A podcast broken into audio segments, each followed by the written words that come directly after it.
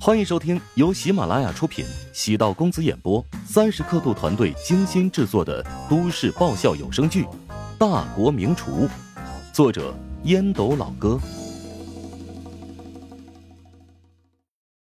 第三百五十八集。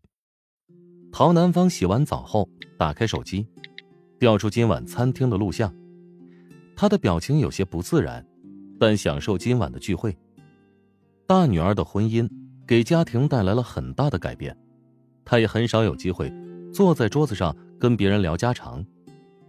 柯青是个情商很高的女人，跟柯青聊天的过程中，不由自主的对他透露了其他人不知道的秘密，比如自己当时得知病情的心态，崩溃、孤独、无助，又比如对两个女儿的期望。陶南方没想到会和柯青打开话匣子。他们见面次数不多，但因为子女的缘故，所以仿佛认识了很久。尽管对史嘉诚各种冷嘲热讽，但陶南方不得不承认，如果他今天没有参加，自己会感觉失落。无论是名义上还是心理上，史嘉诚都是自己的丈夫，这一点不可否认。让史嘉诚搬回家，他还没有做好这个准备，尤其是史嘉诚前不久。还陷入私募风波，差点又折腾掉了一套房子。钱倒是其次，关键是史嘉诚这个性格呀，让陶南方实在是受够了。抛掉那些烦恼，陶南方从年夜饭品尝到了亲情。尽管二女儿跟自己闹别扭，但坚持吃完了最后一道菜。必须得承认乔治的价值，让这个家庭变得多了生气，多了人情味道。以前年夜饭根本没有任何感觉，很难理解那些千辛万苦要和家人团聚的原因。现在，陶南方明白了，家人的团聚是用金钱买不来的。房门发出咚咚的声音，他走过去开门。陶如雪手里拿着红包，轻声道：“妈，这是我和乔治一起给你的红包。”红包不是长辈给小孩子的吗？红包也是晚辈孝敬长辈的。过去的一年，您辛苦了。啊，你们也辛苦了。不过妈没给你们准备红包。今天是除夕夜，明天是大年初一，明天或者后天再给也来得及啊。我得好好考虑一下，给你们多少钱合适。陶南方拖着下巴微笑道。唐如雪连忙挥手。当然是越多越好。等大女儿离去，陶南方发觉眼角微润，自己竟然被感动了。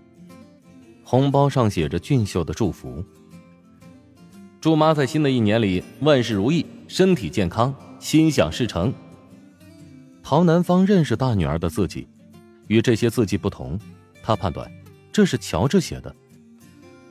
难道是故意讨好我？是或者不是，有时候没那么重要。陶如雪走出陶南方的房间，眼睛弯弯，如同月牙。乔治一脸期待的望着他，见他没有什么反应，傻乐呵做什么？那啥呢？什么？当然是红包了。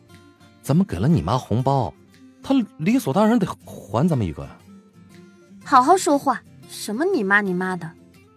啊，咱妈，咱妈啊，给了咱妈红包，咱妈肯定得还一个呀。按照她的性格，那那肯定是个大的呀。我算是看走眼了，原本以为你是孝顺，没想到是算计着这个，想要占便宜呢。真没有啊？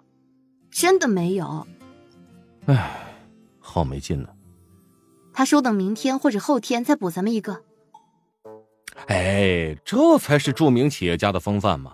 啊，该出手的时候就得出手，何况是过年这种特殊时候呢？哎，对了，前不久啊，看到一条采访他的视频，他今年给企业员工发了六亿的红包，哎，不知道会给咱们发多少？以前他可没给咱们发红包，能发就不错了。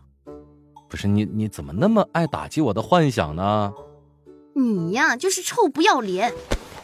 陶如雪推开乔治，朝自己的房间走去，刚准备关上门。被乔治伸出一只脚挡住。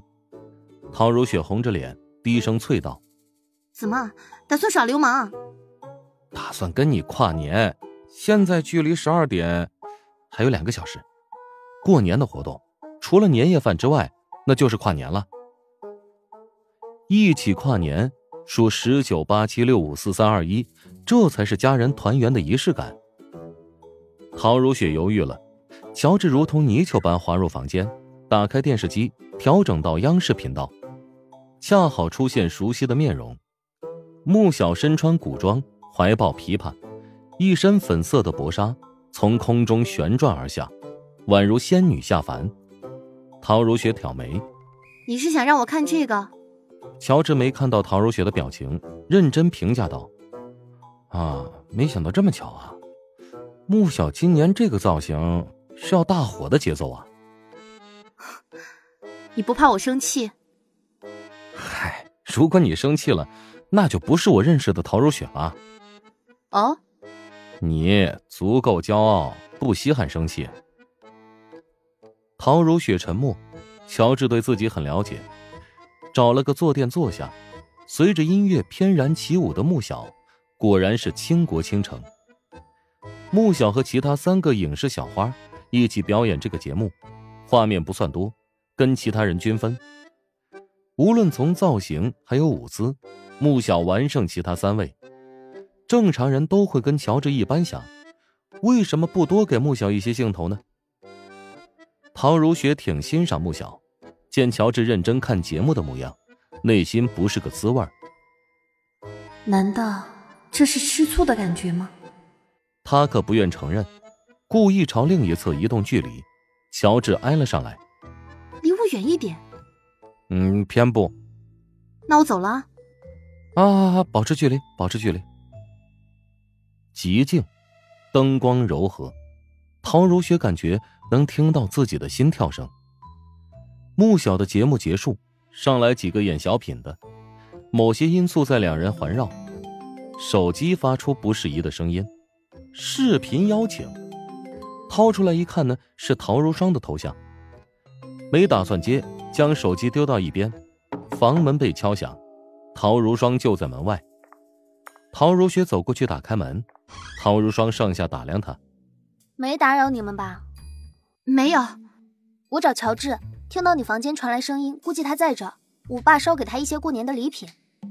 陶如霜朝里面瞄了一眼，乔治朝自己这边走了过来，脸上满是无奈的表情。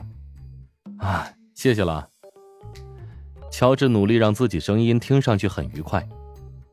要谢谢我爸，好兴致，竟然在看春晚。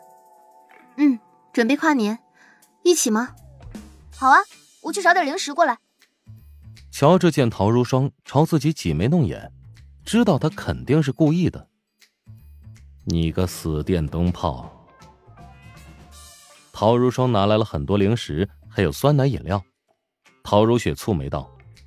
你吃这么多零食，不怕胖吗？对身体进行管理是演员的基本素养。